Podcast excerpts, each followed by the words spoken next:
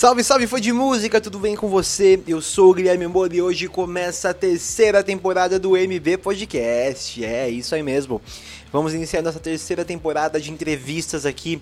Nosso papo que sempre traz grandes nomes, grandes pessoas do mercado musical, desde artistas que tomam a frente do palco até mesmo pessoas que são importantes, mas que ficam atrás dos palcos e até mesmo completamente fora deles nos bastidores. E hoje nós vamos trazer um grande músico, um grande guitarrista. O nome dele é Ícaro Scagliuzzi, guitarrista do Paulo Ricardo, que acompanha o artista tanto na estrada quanto nos projetos gravados em estúdio. É isso aí e vai bater um papo aqui com a gente, vai contar um pouco sobre sua trajetória, sobre suas particularidades musicais e também sobre um novo projeto muito legal, uma collab que ele está fazendo com outros músicos de muito renome. Fala aí, cara, como você tá, cara? Obrigado por atender a gente aqui, viu? Eu que agradeço, Guilherme. Prazer.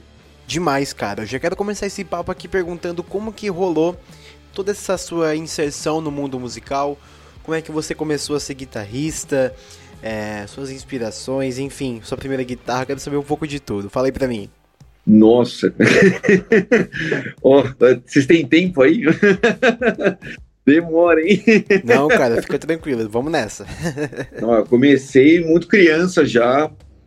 Eu sempre gostei de, de, de, música, né? Sempre teve em casa, né? Meu pai, minha mãe, meu irmão. E eu pedi para tocar guitarra muito cedo. E aí meu irmão também acabou que meu irmão também entrou, que ele queria também tocar, e, no, e meu irmão virou pianista, né? E só que eu tive minhas idas em vindas ali, né? Na é, sempre tive banda a vida inteira de moleque, não sei o quê, escola, banda de escola, sempre toquei. Mas aí naquela época da faculdade eu pensei em fazer, fiz outra coisa, né? Pensei em parar, mas eu fui chamado para tocar num, numa banda grande, né? Como, como sideman, né? Não sei para quem sabe, sideman é o cara que acompanha os músicos, né? os, os artistas famosos.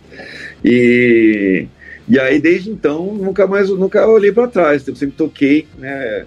Fiz aula de guitarra com vários professores. A minha primeira guitarra, você falou primeira guitarra, né? Foi isso que você perguntou, né? Primeiro que eu ganhei, primeiro eu ganhei um violão, né? Um Janine, mas eu queria guitarra, guitarra, né? E aí eu ganhei, eu ganhei uma Janine, uma Janine Sonic, não é nem Stratosonic, Sonic, que era pretinha, que eu quis pretinha porque ela parecia aquela guitarra que o, que o Sting usava, apesar do Sting ser baixista, mas naquela, nos anos 80, quem vivia os anos 80, no, começo, no meio lá, ele brincou na guitarra, ele aparecia com uma guitarra preta, que era bem legal, que eu tenho até hoje, né? Tem uma boa história, né? E depois eu falo. E aí eu tive essa Janine, não sei o que, aí depois eu Aí meu pai me deu uma Stratocaster, cara, Fender, aí, puta, aí fui indo, Fender, e aí é o que eu tenho hoje. Hoje eu tô com Fender, Gibson, Les Paul, Telecaster, tudo, é. Mas assim, como é, a paixão é ouvir rock em casa, né? Beatles, é, Pink Floyd, Stones, e foi incontrolável. e olha que eu tentei controlar. Oi, quando agora me diz uma coisa, cara, muito massa essa história. Você tinha algum guitarrista que te inspirou no começo? Tem algum desses caras mais assim virtuosos que inspiraram você na sua carreira? Você diz ao vivo ou se diz ouvindo, né? Olha, tanto faz, mas se você quiser citar um que você viu ao vivo que te inspirou, outro que você ouviu em casa mesmo, que foi uma grande inspiração para você, fica à vontade ouvindo, assim, a guitarra, acho que uma guitarra que mais me marcou, assim, mesmo que assim, falei, nossa, isso é cool, né? Isso é legal. É, foi o Pink Floyd, né? Do Dave Gilmour. Ele, ele tava tocando, é, era um disco, né? Era um, era um CD, que é um CD. Shadow Crazy Diamond. Na hora que eu vi aquela guitarrinha é, cristalina dele naquele primeiro solo, falei, uau, isso é legal, né? E sempre que eu pensava na guitarra, assim, aquilo sempre pra mim marcou, assim, não, mas pensa no Shannon Crazy Diamond, que aquilo é o lance, não tem nada mais cool que isso. E aí a guitarra, e a guitarra dessa música é maravilhosa, até nunca me enjoo.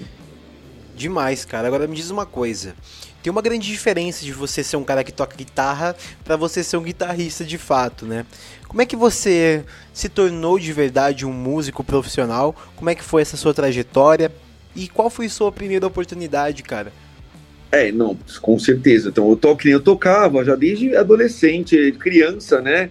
Eu tive banda adolescente, né? Então tinha banda lá, que tinha uma banda de rock progressivo, que eu já com meu irmão, os amigos do prédio, né? Também tinha uma banda na escola. Mas a banda do prédio lá com meu irmão era mais séria. Então a gente foi, já chegou até a gravar um disco, gravamos não sei o quê, mesmo aquelas coisas, né? De adolescente, banda de rock progressivo, imagina, né? Aí é... depois mudou a banda.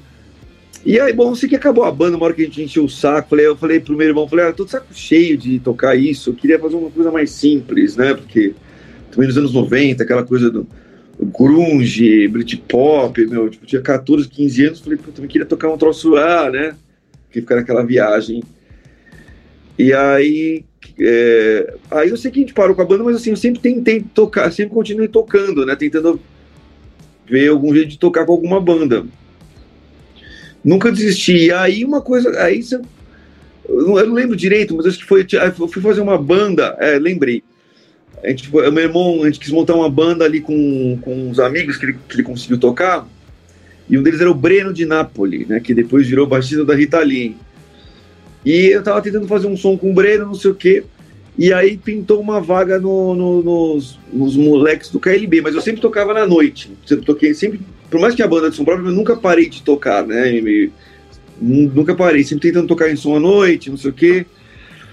E aí eu com os KLBs, ele falou, você topa? E, a, e, era ele, o alemão, que era o baterista, que era outro amigo também. A, banda era super do rock, a banda do KLB, juro por Deus. É, aí eu, eu falei, pô, esses caras vão ser legal. E eu tava de saco cheio da faculdade, que eu não fiz publicidade, não tava. E aí ele me chamou, aí vagou um cara, desistiu, e os caras estavam bombados de show, assim. Ele falou, você topa? Eu lembro que eu tava tentando pegar um emprego no shopping, cara. Porque eu tava sem, acho que no Natal eu tava sem grana, eu queria pegar um, sei lá, um trampo de vender loja, roupa em loja, pra poder viajar nas férias, assim, né? Sem pedir dinheiro pro pai. Ou pedir menos dinheiro. E aí. e eu era bem novo, né, cara? Assim, eu tinha, mas assim, já tava chegando naquele ponto, tinha 20 anos. Aí ele falou: Você topa? Eu falei: Eu tava no meio da faculdade, assim, topo. Fui. Caramba. Aí entrei, você foi, entrei como um teste ali, acho que os caras queriam ver se. E eu acabei, cara, falei, ah, não tô afim da faculdade. E o KLB, cara, é... as pessoas falam assim, ah, KLB, não sei o que, que não tem nada a ver com o meu estilo musical, né? Mas aquilo foi uma escola, é, no sentido de você. Eu nunca tinha trabalhado com uma equipe grande, fazendo feito coisas em TV, sabe? Bem ou mal, pode mudar. É, tem vários estilos, mas tem uma coisa que é meio padrão, entendeu? De conduta, né? Então você acaba aprendendo como funciona um esquema grande, uma banda grande, né? Com, com empresário, com assessor de imprensa, com viajar dois ônibus, duas carretas. E aí puta, eu fui tocando, aí eu tentei montar uma banda pra lançar, depois toquei na noite, putz, um monte de coisa, cara. E no fim, caí no Paulo. Demais, cara. É legal você falar isso, que existem artistas. Na verdade, a grande maioria, como você mesmo citou, não existe meio termo, né? Ou você tá no underground e não existe, ou você é o cara que tá lá tocando com os maiores artistas do Brasil. Não tem esse meio termo, né? É muito complicado. E minha pergunta é a seguinte em relação a isso que você comentou por ser uma mudança tão repentina, você acha que alguns artistas podem ficar com a cabeça meio até mesmo bitolada, né? Porque pô, tava até agora tocando aqui para três pessoas num pub, agora tô tocando aqui num palcão com um dos maiores artistas do Brasil. Tô falando de sideman mesmo, tô falando de cara que toma frente do palco. O que, que você acha disso, Igor? Não, tem gente, né, que não, não no meu caso, né? É, Na verdade, é meio contrário, né? Tipo assim, ó, fica esperto, senão a brincadeira acaba. Total, né? Tá calejado. Mas tem gente que, ah, tem gente que é. Assim, a fama é do. Assim, tudo bem, você tá tocando ali, você tem uma oportunidade, mas você tá construindo seu nome ainda, né? Porque a fama é do cara que tá lá, né? Não, não é tua, né? Se, se ficar assim, não porque. É, não por isso, sim, mas assim, não só por isso, né? Mas assim, é, você tem que ser humilde, né? Porque tem muita gente boa e também se você quiser continuar ali, pega leve, né? Você sabe, você sabe com quão fácil você entrou, tão fácil você pode sair. Fácil entrar não, não é fácil entrar, porque é muito doido como se, assim, é, desculpa falar, é, é porque você, é, assim, as coisas elas funcionam de uma maneira muito, porque tem milhões de pessoas, a gente toca muito bem, sabe, ainda mais no Brasil, assim, tem poucas coisas, né, pra, pra... então você fala, nossa, cai, eu que tô nessa, né, então tem uma, uma mistura de uma coisa da hora certa, você conhecer as, com a galera certa, você se mostrar disponível e você tá lá e, e cumprir com a com a, com a, com a tua missão. E conforme quanto mais você vai cumprindo a tua missão, mais você vai se estabilizando ali, né? No... Mas eu acho que tem, tem eu acho que é meio isso. Ô Ícaro, e onde entra o Paulo nessa história, cara? Vocês já se conheciam antes? Foi muito tempo depois da sua saída do KLB? Foi algo mais próximo? Como é que rolou?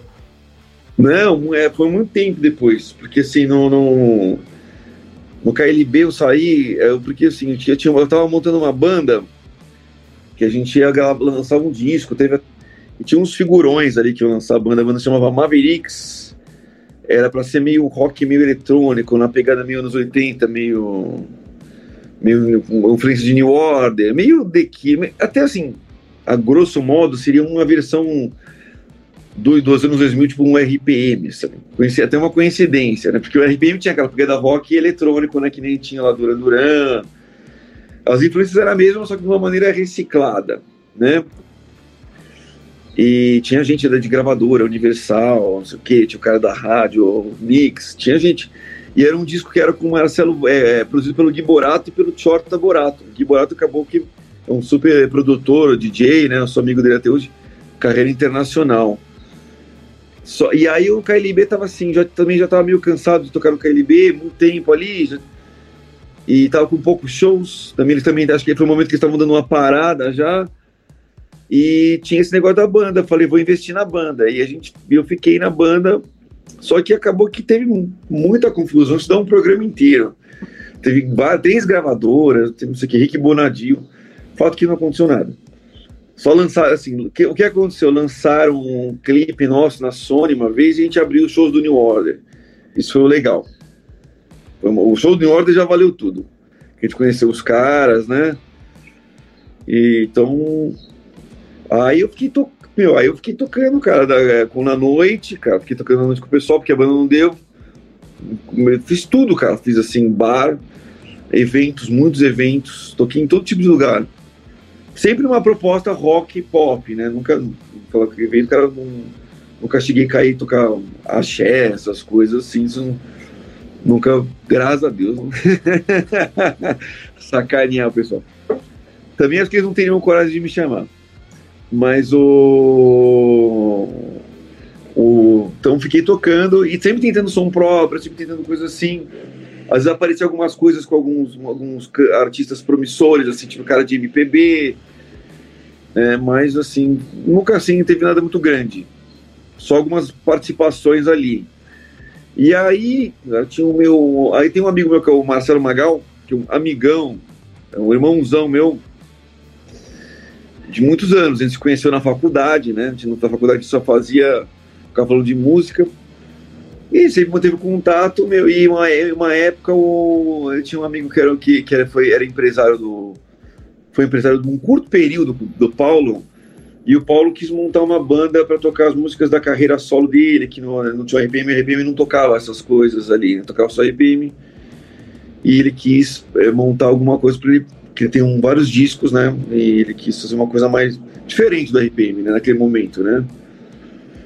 E aí o cara, eles, me, eles acharam que eu tinha a ver, eles me ligaram, cara, né? E fui mil coisas aconteceram no meio do caminho. Já estou no Paulo já há oito anos, nove anos, faz tempo já.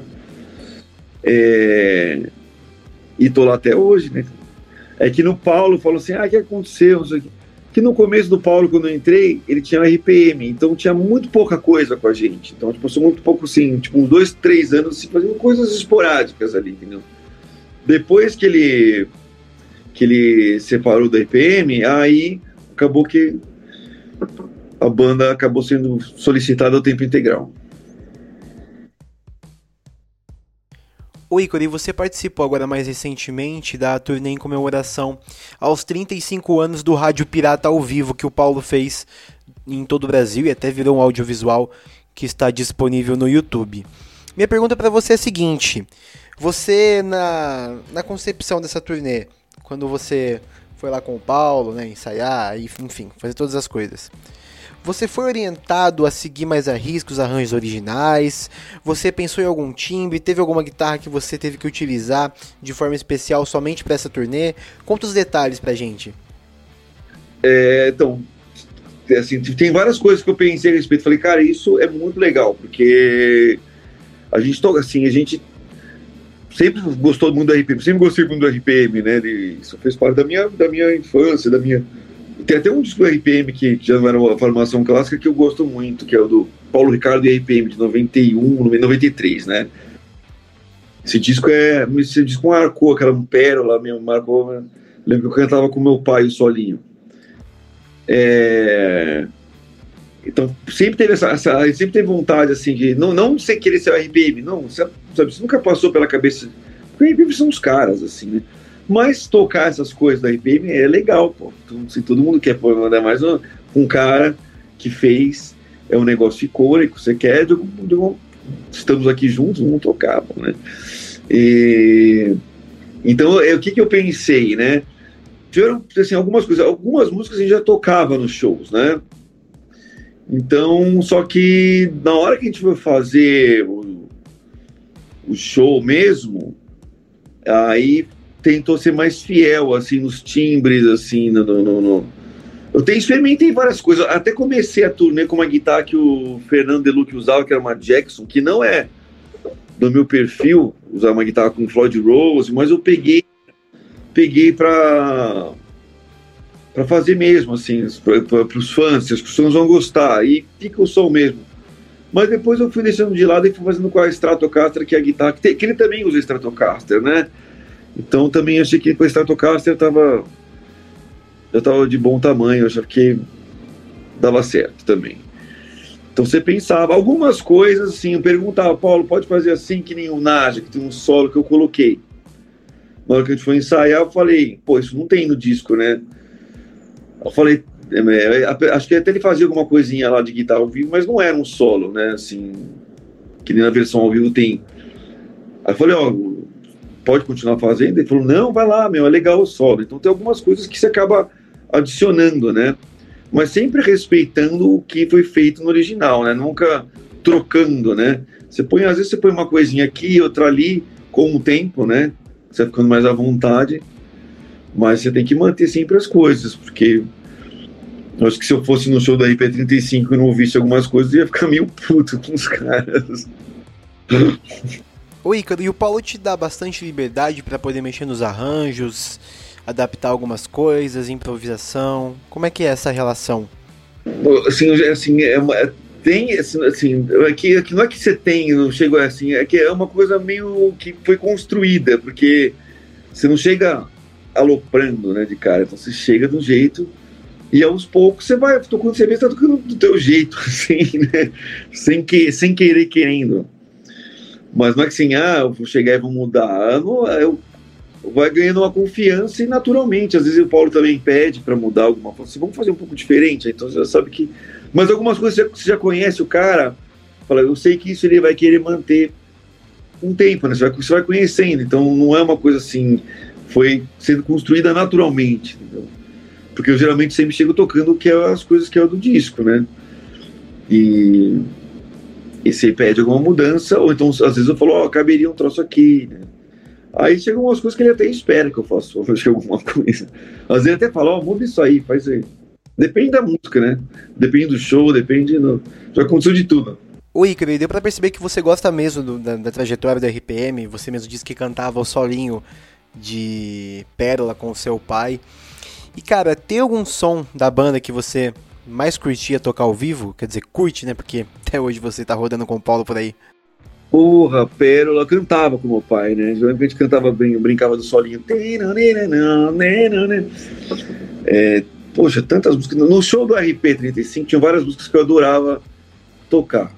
Que era Liberdade, Guerra Fria, é uma das mais legais. Deixa eu ver, eu gosto de Estação do Inferno tocar também. Eu tenho que pegar as coisas. Eu gostava de uma versão no show antigo que a gente gravou, que eu até gravei mas eu achava ao vivo mais legal. Que é a versão de O Tempo Não Para, que era meio eletrônico, eu achava muito legal tocar. Quem sabe um dia volta pro show. É... Ah, as clássicas são sempre legais de tocar, né? Você vê emoção, né? Sempre tem, assim, sempre tem no show, sempre na hora que você vai tocar, é sempre.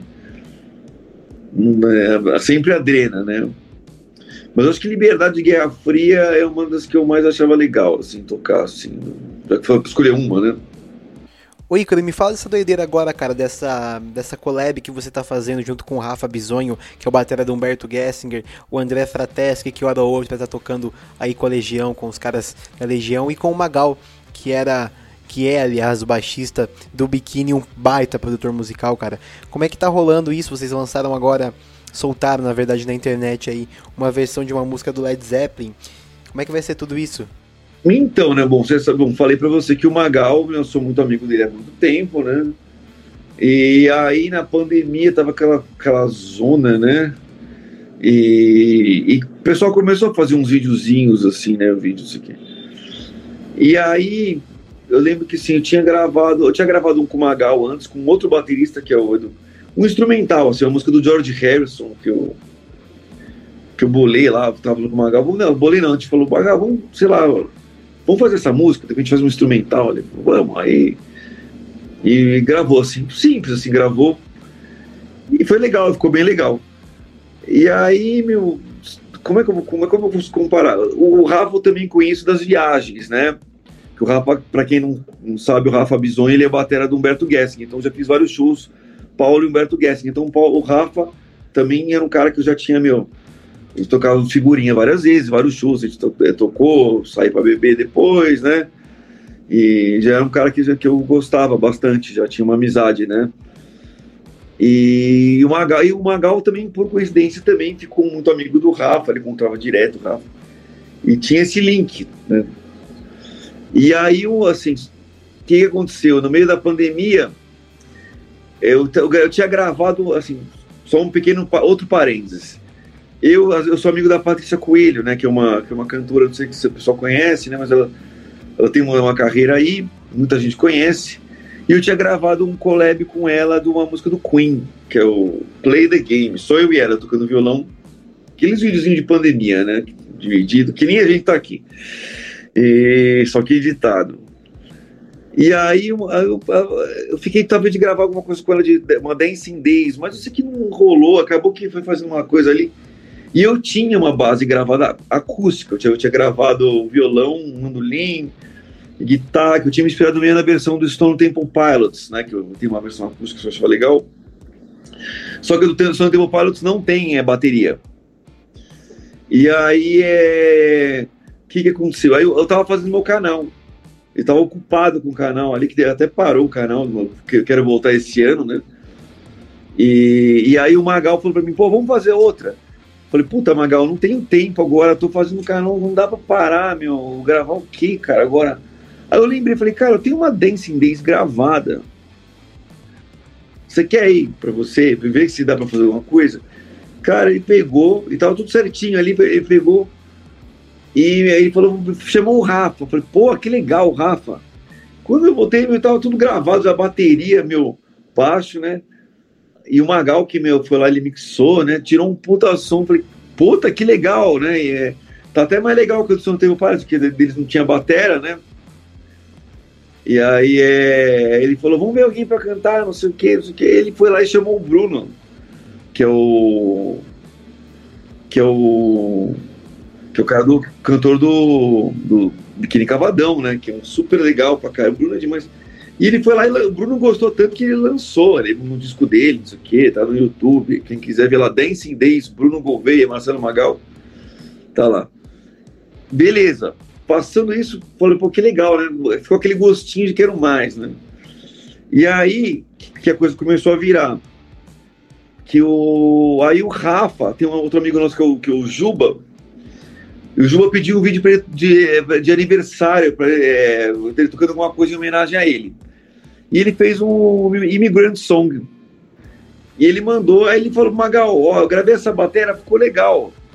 É...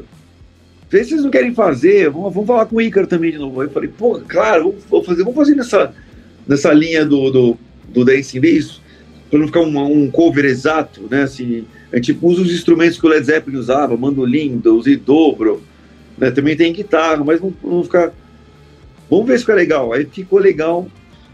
E aí, meu, a Luciana, né, que tá, tá, tá fazendo uma assessoria com o Magal, a gente tava precisando de alguém para cantar, ela foi lá e chamou, ela falou, apresentou o André Frateschi pra gente, que eu já conhecia desde ver ele de show do David Bowie, do Legião Urbana, eu achava ele muito bom, mas não tinha conhecido pessoalmente.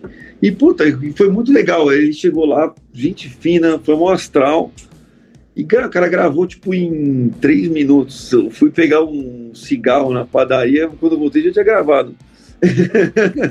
tipo, tipo assim mesmo. E, meu, foi legal. E aí falou, meu, a gente vou até falar aqui, né? Vamos fazer um projeto. Então, em breve vai sair mais coisas, shows, vamos gravar mais músicas. Mas com o André, né? E então aquela gênese do negócio lá acabou que tá virando um, um projeto de Led Zeppelin a brasileira. então vai ter mais capítulos dessa história aí. Que demais, cara, que história massa. Agora me diz uma coisa. E esses shows aí, como é que vocês estão pensando em fazer? Porque uma, vocês rodam demais, né? O, o, Rafa com o Humberto, o Humberto fez show pra caramba. O Biquíni nem se fala. O Paulo também tá todo vapor com uma nova turnê. Como é que vai ser isso, cara? Não, então, gente, isso é muito claro para todo mundo, né? Todo mundo se interessa, a gente tem só as bandas ali, eu tô com o Paulo, né? A gente vai tentar achar os, os, o, é, quando, o tempo é, quando tiver a, a brecha na agenda, né? Geralmente mais de repente mais no começo do ano. Sempre dá para encaixar alguma coisa, né? Às vezes dá, marca meio da semana, dá para fazer, né?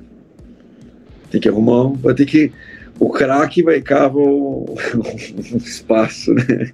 Vai ter que dar uma de Romário, vai ter que Demais, Ícaro. Adorei conversar com você, cara. Obrigado por ser dessa entrevista aqui e ser o primeiro convidado da nossa terceira temporada do MB Podcast. Fechou? Um grande abraço para você.